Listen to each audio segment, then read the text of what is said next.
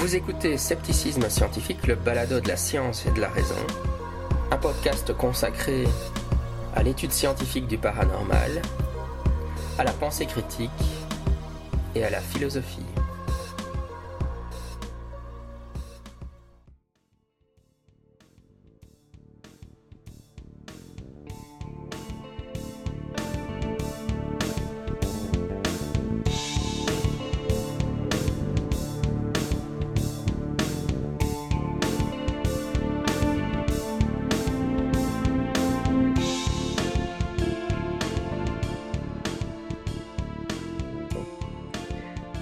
Scepticisme scientifique, le balado de la science et de la raison. Je suis votre hôte, Jean-Michel Abrassard. Et aujourd'hui, je suis avec, euh, de nouveau avec New Paro, que j'avais interviewé il y a quelques mois de cela à propos de la religion. Et on va avoir une petite discussion de nouveau sur ce sujet-là. Salut Salut Oui, donc le sujet qui nous anime aujourd'hui, c'est... Euh, bon, c'est parce qu'en fait, j'ai été contacté par un membre de l'association des athées de Belgique et il m'a demandé de parler, euh, de faire une conférence sur un argument qu'on trouverait sur Internet qui serait que l'athéisme serait une religion.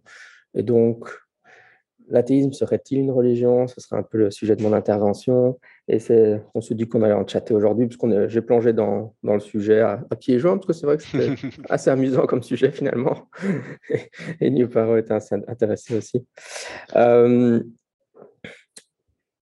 de toute façon, juste rapidement, il y, a la question légale. Je vais juste couvrir ça 10 secondes. c'est une question pour les avocats et les, juristes. Nous, on n'est pas ni l'un ni l'autre, mais euh, voilà, parfois aux États-Unis ou comme ça, il faut définir est-ce que l'athéisme est une religion euh, pour euh, savoir si on doit lui donner des subventions, si on doit lui accorder des droits, etc. Pour certaines organisations. en Belgique, on a la, la, la, morale laïque qui est subventionnée par l'État. Donc, euh, mais bon, juste pour mentionner ça, nous, on n'est pas du tout dans ce créneau-là. Donc, euh, si un jour je trouve un juriste qui peut expliquer comment ça se passe chez nous, on lui posera la question. Mais, euh, voilà. mais sinon, nous, notre angle d'attaque, ça va être la, définition de la religion. J'avais toujours envie. En fait, en fait la, la réponse à la question, c'est est-ce que l'athéisme est une religion? C'est oui et non, ça dépend. ça dépend de quelle définition on donne au mot religion. Voilà. Merci d'être venu.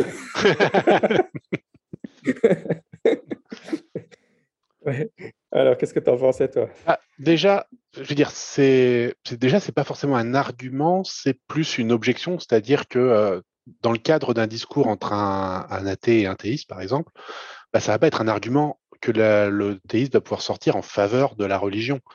Ça va plus être une objection à des critiques athées. Je pense qu'il faut le prendre dans ce sens-là. Et sur la forme, déjà, bah, c'est juste un tucocoué. C'est-à-dire que c'est euh, une manière non pas de, de dire, de contrer les, problèmes que l'athée pointe avec la religion, mais de dire, OK, ces problèmes-là, je les assume. Le problème, c'est que toi, tu les as aussi. Et du coup, la solution que tu me proposes, bah, elle vaut pas grand-chose, en fait. Euh, c'est pas une solution au problème que tu pointes. Du coup, on est toujours dans le même problème. Donc ça, ça serait la manière, la, meilleure manière, je pense, de comprendre l'argument si, si on veut comprendre sa portée. moi, je suis même pas. Donc, dans quelle mesure est-ce que c'est vraiment un argument dans la manière dont c'est utilisé? C'est juste, je pense que certains, certaines personnes religieuses ont cette conviction-là, ils ont juste envie de dire, enfin, ils le vivent comme ça.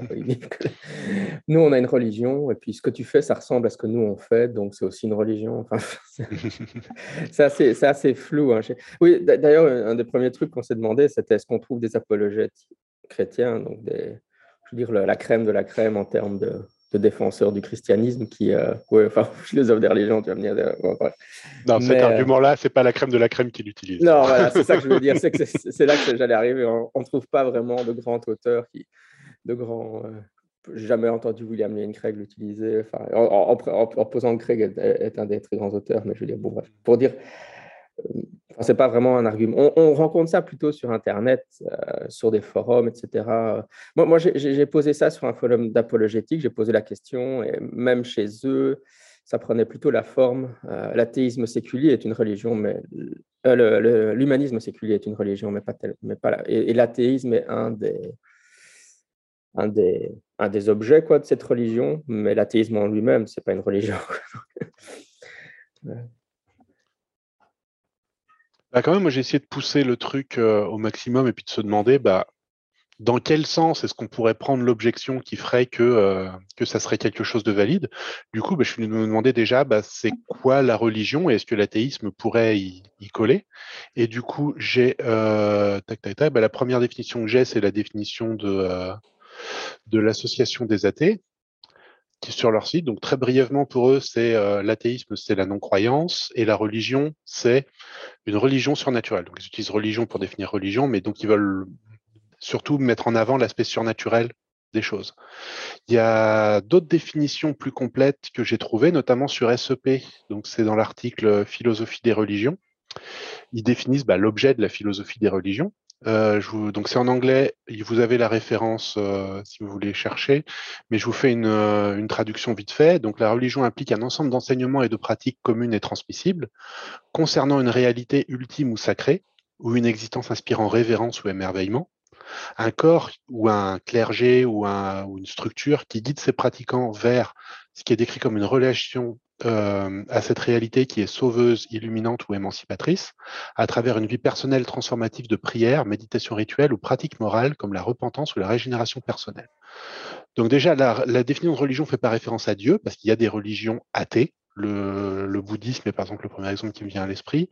Euh, après, il doit y avoir des endroits où ils font un crossover avec l'hindouisme ou des trucs comme ça, donc euh, il doit y avoir des bouddhismes théistes, mais il existe en tout cas un bouddhisme athée. Et, donc, on, a quatre grands éléments dans cette, cette définition-là. Donc, il y a des enseignements, des croyances communes, des pratiques communes, un aspect surnaturel et une communauté structurée. Et j'ai l'impression que ces quatre éléments qui sont assez pertinents pour, euh, parler de religion. Après, ça ne veut pas dire que tous sont nécessaires et suffisants, mais il faut le voir comme un air de famille. C'est-à-dire que plus tu coches de cases et plus tu es une religion.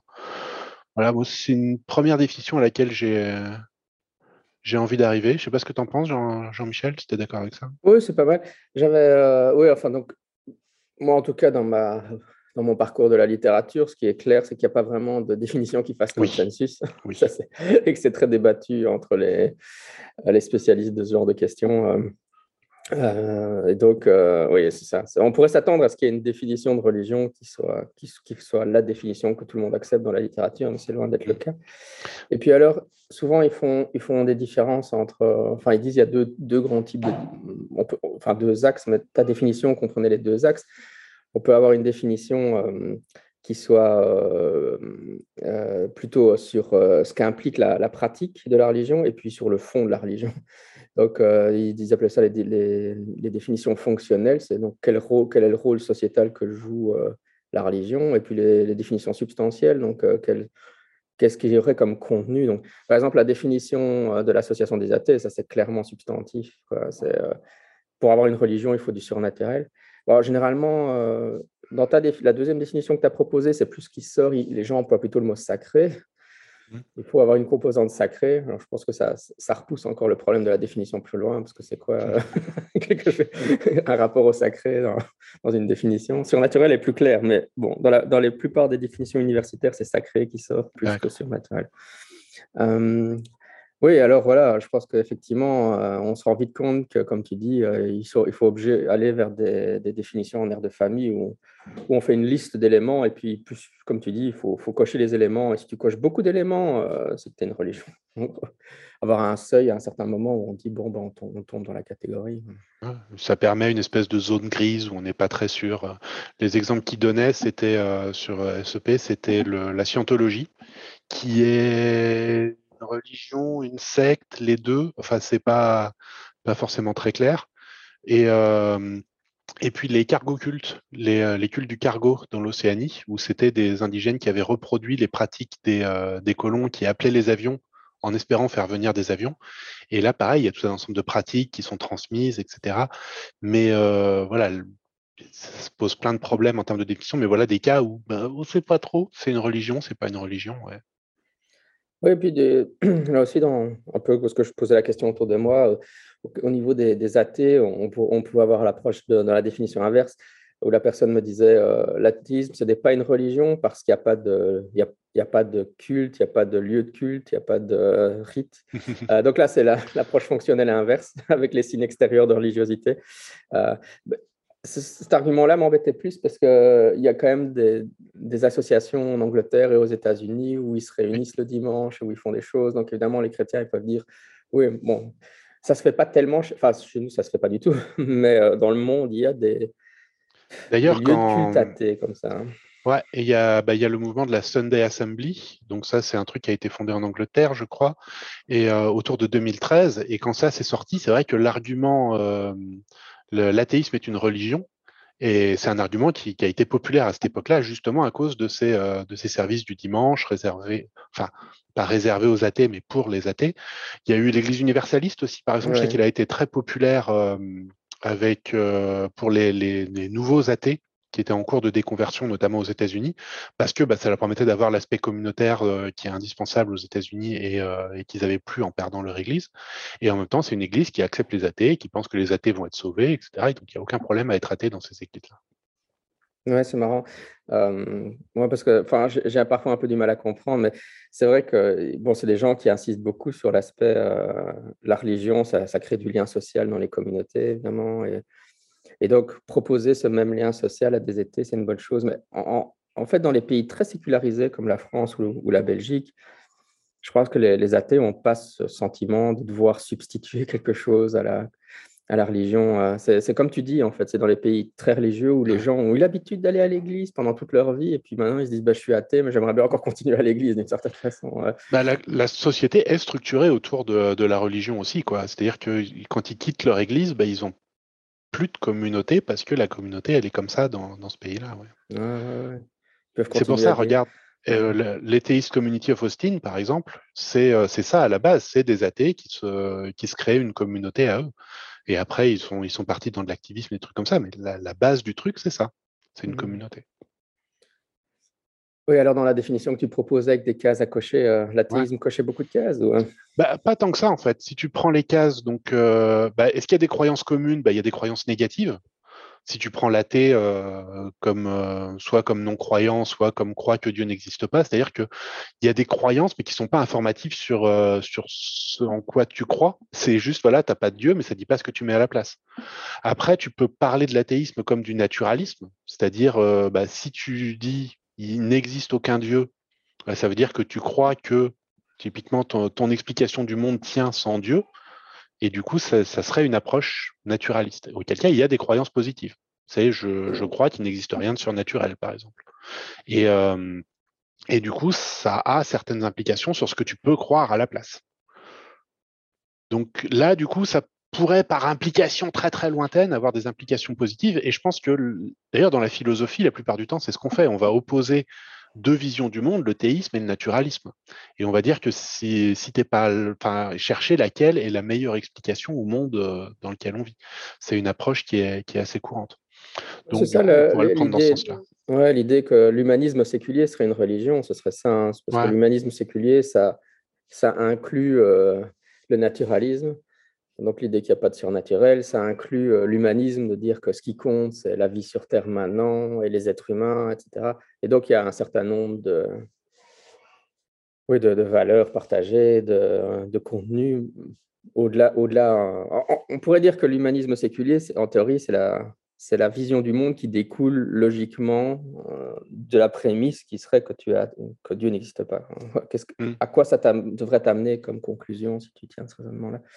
Du coup, c'est pour ça que certains disaient l'humanisme séculier est une religion, mais pas l'athéisme en lui-même. Hein, oui, aussi au niveau des contenus, j'en ai un qui sortait dans un des articles que j'ai lu, la, le narratif que la religion est une force pour le mal de manière générale, donc l'anticléricalisme ou des choses comme ça. même s'il précisait bien que ce n'était pas généralisable à tous les athées, mais que c'était quand même un narratif qui était très présent dans la communauté athée, que la, la mmh. religion ne menait jamais à rien de bien. Ouais, mais ça, et donc ça, ça serait religieux pour le coup? Ça serait une ah, croyance positive, ouais. Ouais, ça serait une croyance mmh. positive, c'est ça son argument. D'accord. Enfin, lui, il parlait de l'auteur là, il parlait d'un narratif, quoi, un narratif religieux qui serait inclus mmh. c'est juste pour donner des exemples concrets de ce que certains chrétiens mettent derrière cet argument comme, comme euh, contenu de croyance des athées. Hein. Ouais, et d'ailleurs, si vu du point de vue d'un créationniste, par exemple, ce qu'il peut vouloir dire quand il dit les athées ont des croyances communes, il peut vouloir parler de l'évolution, du Big Bang, etc. Quoi. Et des milliards d'années. Euh, Ça peut être aussi ce qui va mettre dans, dans cette espèce de religion. le deuxième point, c'était quoi? Bah, L'aspect surnaturel, donc là, bah, clairement pas. les, athées peuvent avoir des croyances surnaturelles, mais c'est pas au nom de leur athéisme. Quoi. Et euh, l'aspect communauté, bah, on a commencé à en parler déjà. Euh, Atheist Community of Austin, l'importance de la communauté aux États-Unis. Il y a aussi cet, aspect que la, communauté athée, euh, elle a une structure, c'est-à-dire qu'il y a des, euh, figures de l'athéisme qui ont leur communauté autour, etc. Et c'est une structure qui est assez proche de, euh, bah, la structure d'une église, au final, où tu as le, prêtre qui apporte la bonne parole et les ouailles qui écoutent. Il y a une similarité dans cette structure-là, quand même. Oui, c'est le genre de choses qu'on va entendre dans, dans Twitter, dans des tweets agressifs qui diront que euh, Dawkins est le pape de l'athéisme. On va entendre ce genre de trucs. c'est clair que ça sort. Surtout Dawkins. Je suis toujours en facepalm quand j'entends ça, mais c'est pas grave. Et, euh, et, puis la pratique athée, ben, on a parlé déjà de l'association de, la Sunday Assembly, de l'association universaliste, où voilà, c'est des trucs qui sont assez emblématiques euh, d'une pratique athée qui est similaire à la, à la pratique religieuse.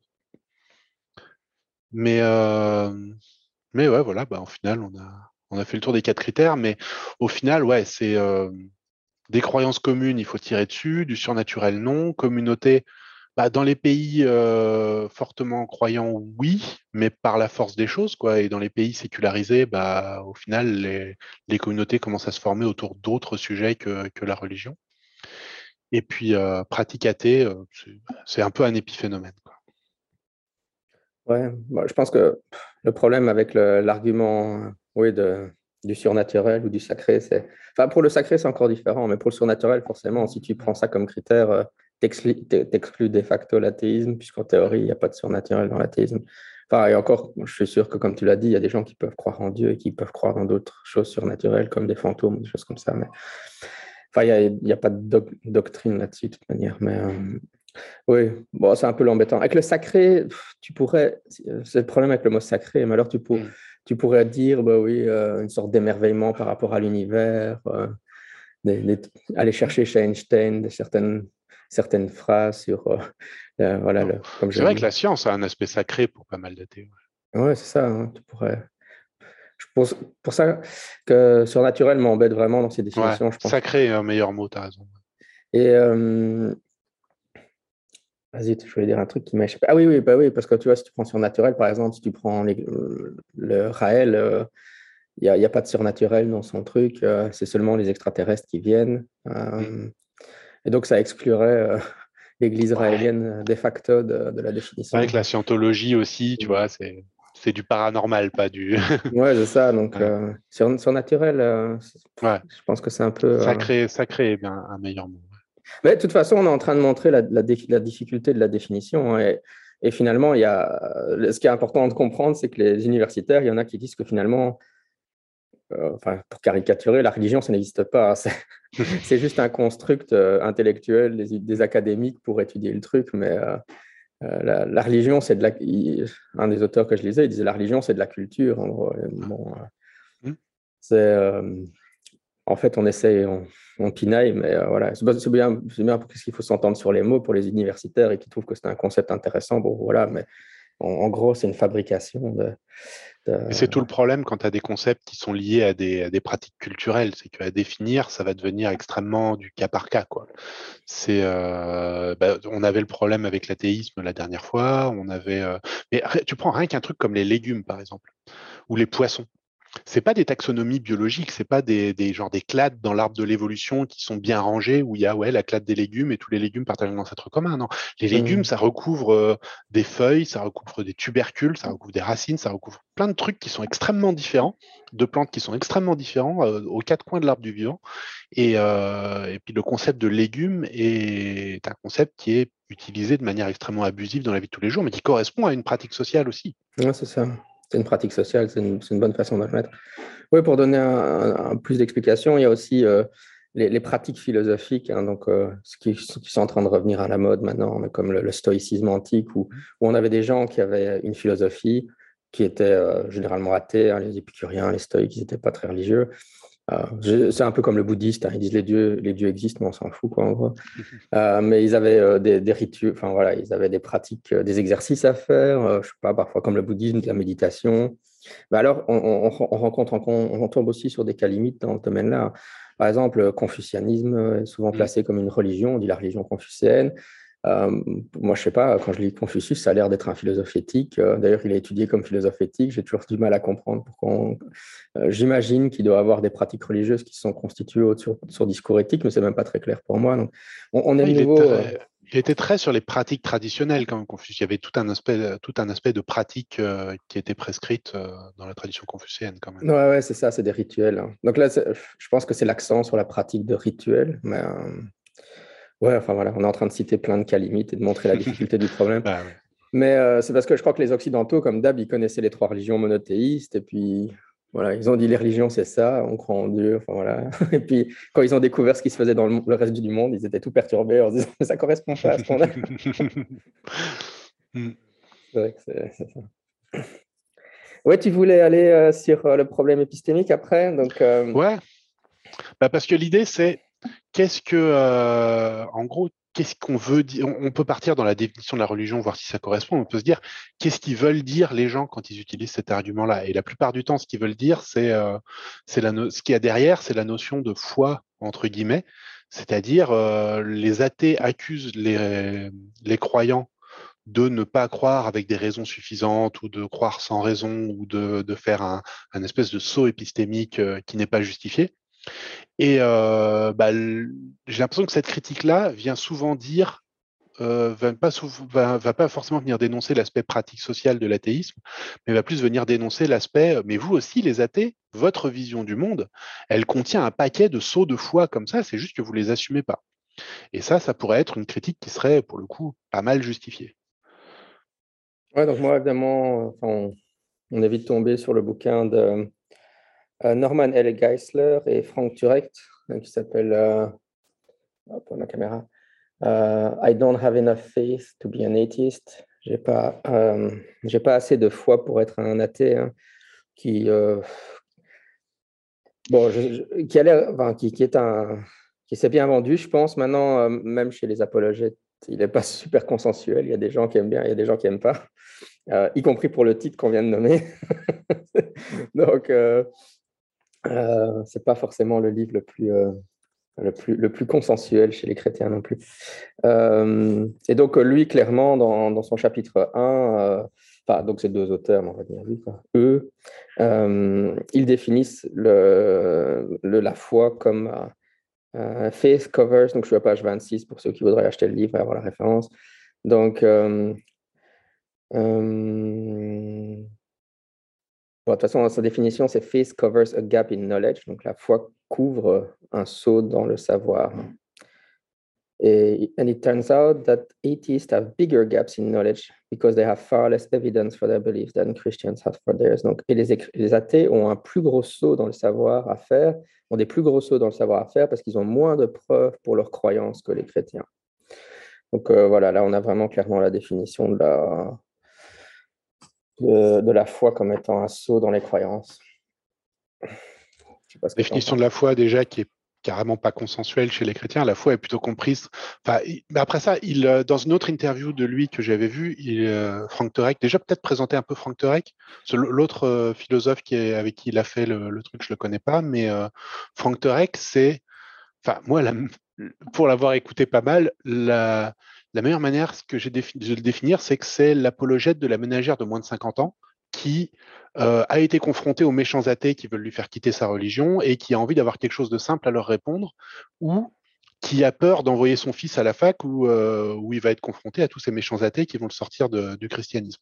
C'est euh, Frank qui va répondre à ce besoin de euh, vraiment, c'est même caricatural chez lui, il va vraiment être là pour rassurer ces gens-là et leur dire vous avez des réponses simples à leur donner et voilà, et puis vous êtes justifié, vous êtes rationnel en tant que chrétien et, et il va vraiment, ça va être vraiment un coach dans cet aspect-là.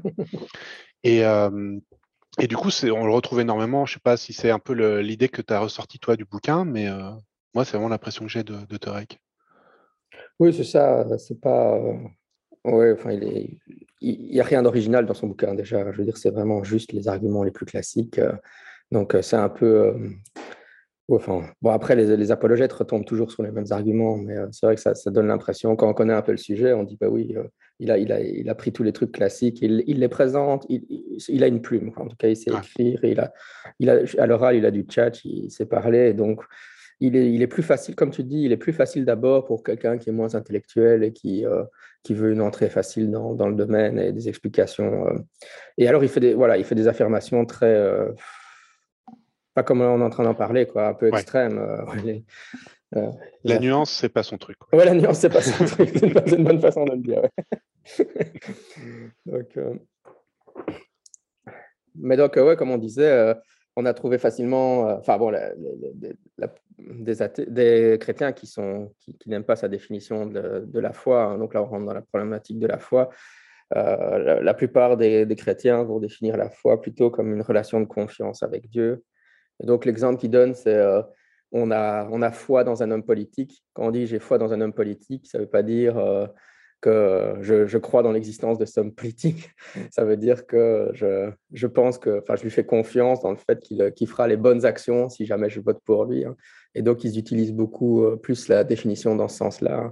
D'ailleurs, euh, parfois, quand, je discutais sur les forums d'apologétique, il, me disait ça, c'est la définition chrétienne de la foi. Donc, comme, si, euh, la définition de Turek, ça c'était la définition, une autre définition qui, circule, mais c'est pas la définition chrétienne de la foi.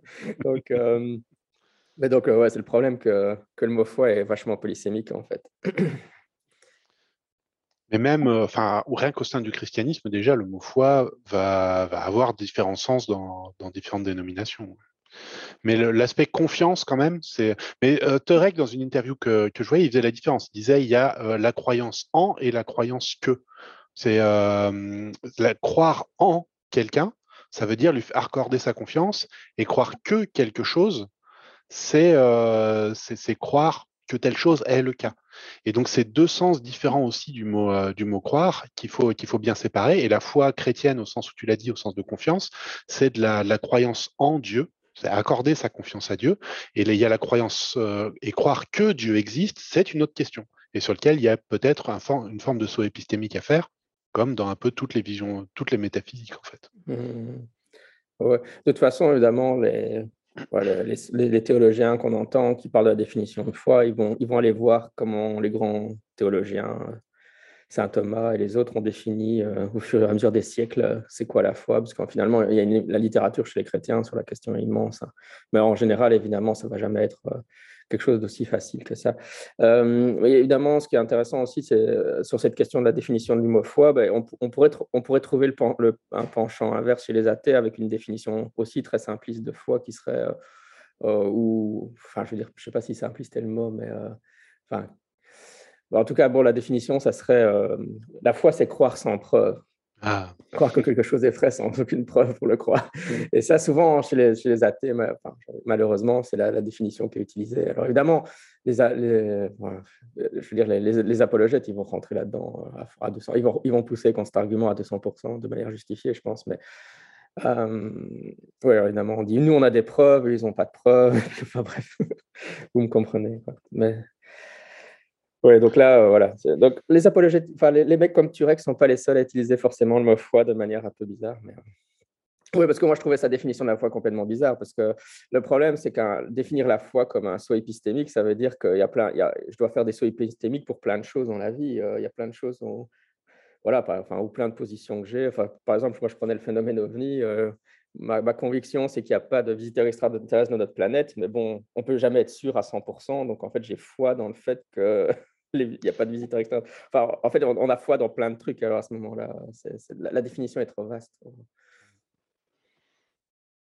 Euh, toute croyance est probabiliste. Hein. On, est, on a la certitude de rien.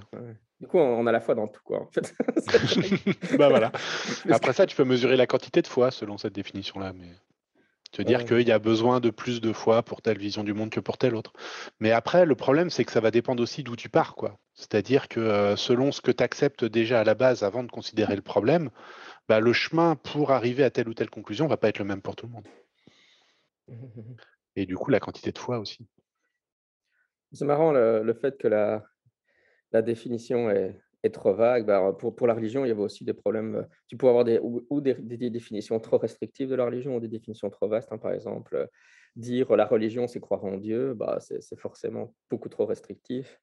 Et on l'a abordé tout à l'heure, mais dire la religion, c'est une vision du monde, bah, si tu définis la vision du ouais, ouais. l'athéisme est une vision du monde, donc la religion est une enfin l'athéisme est une religion, mais bah, à ce moment-là, tout... tout... le monde a une vision du monde et tout le monde est religieux. voilà, c'est ça. en fait, on, on, définit le mot dans, sa, dans une quasiment, enfin, on lui enlève toute pertinence puisque ça désigne tout et n'importe quoi. Et c'est ça le problème avec le mot foi désigné comme un, un saut épistémique, surtout qu'il pourrait très bien utiliser, voilà, enfin utiliser le vocabulaire que nous on dit, voilà, il y a un saut épistémique, il y a, il y a une croyance probabiliste, il y a des mots pour désigner ça. On n'a pas besoin d'utiliser le, le mot foi pour parler de ça. S'il voulait juste dire, enfin, après, voilà, il voulait avoir un titre qui clash, je suppose. ouais, mais surtout, il enfin, pour moi, il réutilise une définition athée, c'est-à-dire que c'est euh, ceux qui utilisent le mot foi comme un saut épistémique, c'est le plus souvent les athées et pas les, théistes. Du coup, j'ai l'impression qu'il réutilise la définition des athées contre les athées. C'est comme ça que je comprends la démarche du titre de Tarek. Ouais, c'est ça. Ouais. Même s'il va pas aussi loin de dire parce que certains athées diraient qu'on n'a aucune preuve d'être athée, euh, comme, on dirait, euh, que, comme certains diraient que les, croyants n'ont aucune preuve d'être croyants. Si on dit qu'on n'a aucune preuve en Dieu, de l'existence de Dieu, aucun, élément qui pourrait nous amener à croire en Dieu, bah, le problème, c'est qu'on n'a pas beaucoup d'éléments pour fonder quoi que ce soit d'une quelconque pratique, en fait. C'est-à-dire qu'on n'a plus de métaphysique, on n'a plus de, philosophie, on n'a plus de morale, on n'a plus rien. On, on s'interdit de réfléchir, on suspend son jugement sur absolument tous ces sujets-là. Donc on s'interdit de faire des jugements de bien ou de mal, des jugements de beau ou de moche. On s'interdit euh, même de faire des jugements de vérité sur, euh, sur un paquet de trucs qu'on n'observe pas directement, par exemple. Enfin, il y a, si on s'interdit ce genre de raisonnement-là comme ça n'apporte rien, bah, le problème, c'est qu'on n'a pas beaucoup d'outils dans la vie de tous les jours pour bosser. Quoi. Mmh, oui, ça c'est le rejet, euh, rejet de la philosophie, euh, comme pour être prétendument totalement empirique, alors qu'évidemment, même, même la science a des composantes philosophiques que tu ne peux pas extraire. Mmh. Mais euh, ouais, moi je pense aussi qu'il y, y, a même plus que ça. Hein. Je pense qu'il y a souvent un problème de, alors là, de vision du monde, du fait qu'on a des éléments empiriques, mais mais la manière dont on les, on les, interprète va varier en fonction de la, vision du monde qu'on a. Euh, moi, je dis toujours, euh, pour un chrétien, l'existence du monde autour de nous est une preuve empirique que Dieu existe, puisque c'est Dieu qui l'a créé. Alors, évidemment, les athées disent, mais oui, mais non, c'est pas, pas. mais ça, je comprends bien que dans la vision du monde athée, l'existence du monde empirique autour de nous n'est pas une preuve que Dieu existe, mais pour eux, ça l'est. Et euh, euh, même basiquement, euh, alors évidemment, les gens, ça les énerve, mais je veux dire, la, Bible, est considérée, pour eux, c'est une preuve que Dieu existe. Je veux dire, alors on va dire, c'est une preuve de faible niveau. Ça, on peut discuter de la qualité de la preuve, moi je veux bien, mais c'est un élément empirique. Il y a un texte qui nous dit que Dieu existe, qu'il a eu un fils. Donc, en fait, là, je suis juste en train de contre-argumenter l'idée, il n'y a pas de preuve que Dieu existe. c'est toujours, en plus, cette idée, il n'y a pas de preuve que Dieu existe, c'est toujours basé sur, j'ai l'impression, sur l'idée quand les gens d'en face sont stupides. Personne ne croit en quelque chose sans absolument aucune raison pour y penser, pour penser que c'est vrai. C'est ridicule. Et c'est pour ça que les, il y a des exemples des fois euh, à base de curés du village qui disent, euh, qui disent des, positions comme ça. Et ouais, je suis. Ah, je suis pas convaincu. Il y a effectivement des gens qui, qui disent ça. Je pense que Ouais, je, ne crois pas que les gens croient sans preuve, quoi. C'est, euh, ça serait, enfin, comment ils se regardent dans la glace, comment ils, non. et d'ailleurs, le fidéisme, souvent, c'est pas ça.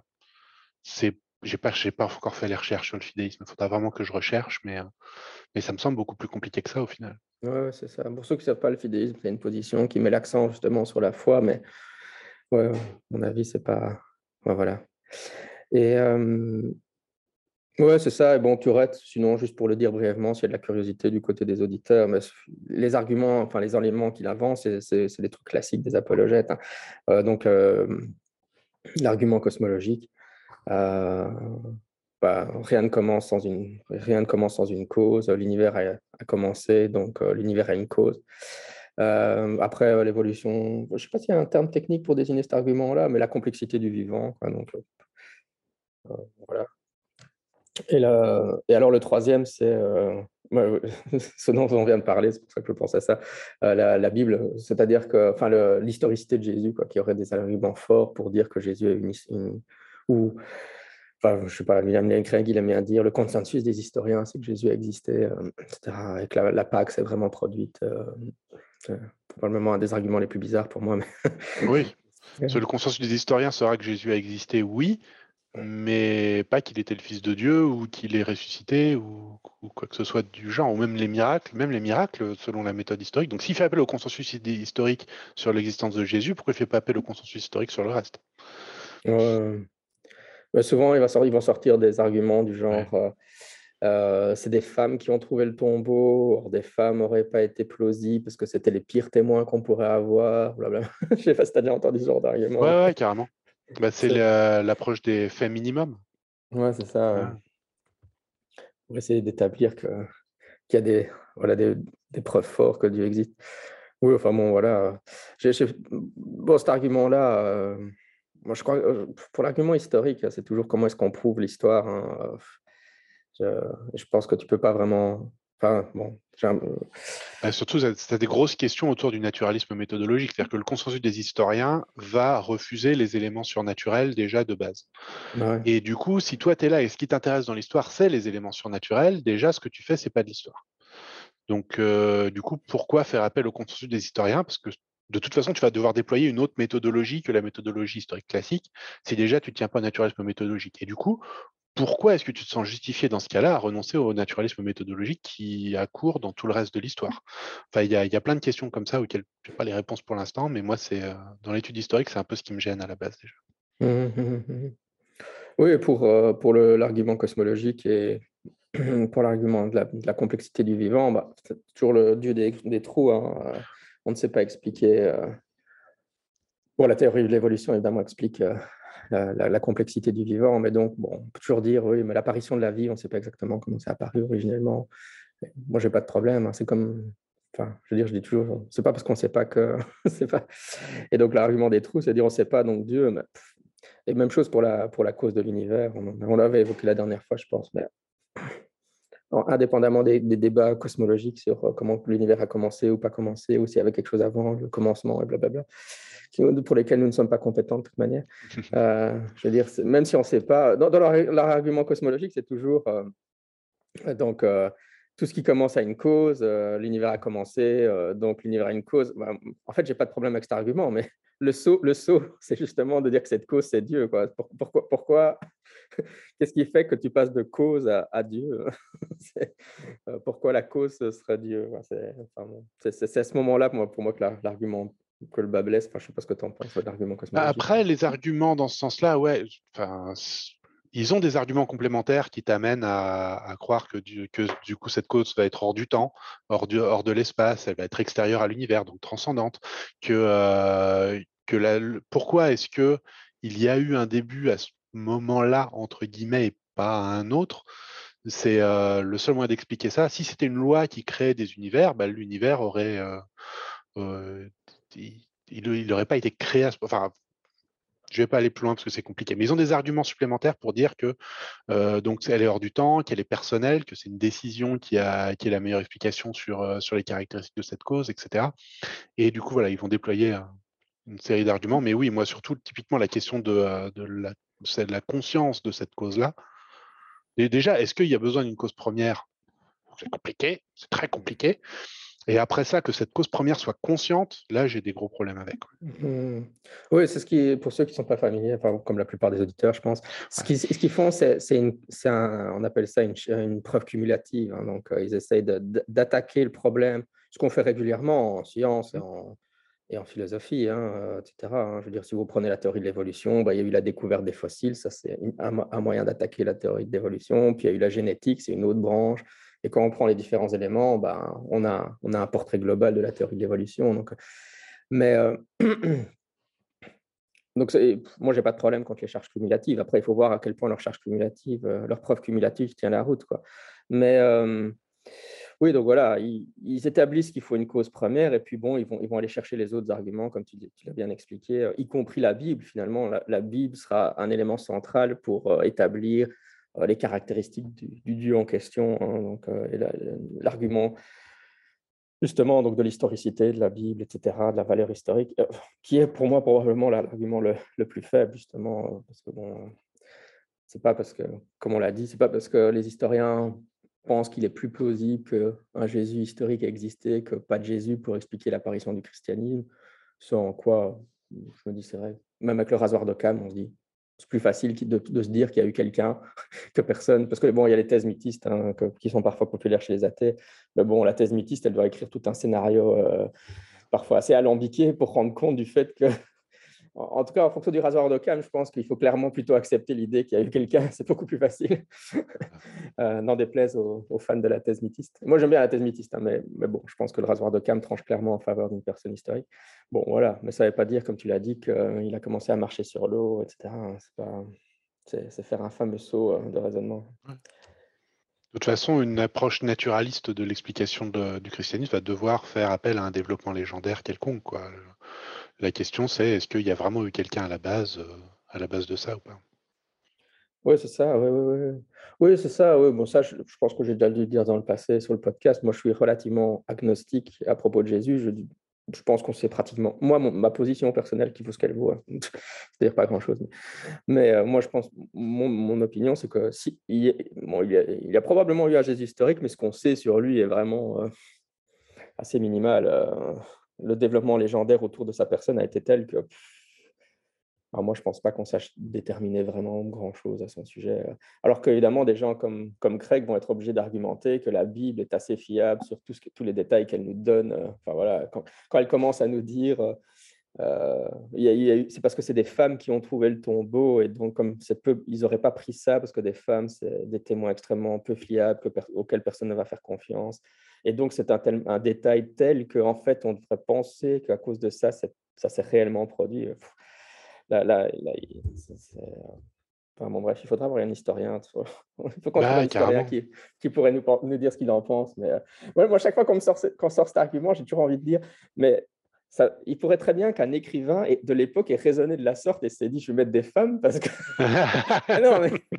c'est ce que ferait tout, tout faussaire c'est l'histoire de tous les mecs qui ont fait des fausses photos d'OVNI etc enfin, moi, je pense entendu dire c'est toujours un, défaut d'imaginer à quel point les auteurs de l'époque pouvaient être euh, malins euh, avec ce genre de rhétorique. Mais surtout, j'avais aussi entendu le contre-argument que c'était les femmes qui s'occupaient des tombeaux de toute façon, et du coup, si quelqu'un devait le découvrir, ça serait une femme. Quoi. Et, euh, et qu'il y avait aussi cet aspect-là. de toute façon, il y a les hommes qui arrivent en fort derrière pour essayer, pour authentifier le truc. Quoi. Cool. Bah, écoute, je ne sais pas s'il y avait encore des choses que tu voulais évoquer. Sinon, pour moi, on a fait le tour. Ah, j'ai l'impression qu'on a fait le tour aussi. Ouais. Super. Pour moi, c'est bon. Bah, génial, parce que après notre dernier épisode, c'est aussi pour ça que je t'ai recontacté. Euh, il y, avait dans les commentaires, il y a des gens qui disaient mais maintenant il faut que vous contre-argumentiez des arguments des, théistes, parce que c'est vrai que la dernière fois on avait fait un truc de surface. Alors voilà, on a fait ce que vous vouliez. On a commencé à donner des contre-arguments sur les arguments qu'avancent des apologètes. Euh, on verra si un des apologètes de, français nous écoute, qui nous fera peut-être une vidéo de réponse. Je ne sais pas. On verra. Guillaume Bignon, nous t'invoquons. Comment, il s'appelle? Ah c'est Alex, le, gars de la chaîne, euh, philo, philo, le dieu de la philo. Euh, enfin, Alexis Masson. Ouais. Alexis Masson, c'est ça. ok, bah écoute, merci encore, euh, New Paro, et puis à une prochaine. Hein. À bientôt. Merci, Jean-Michel. Bye bye.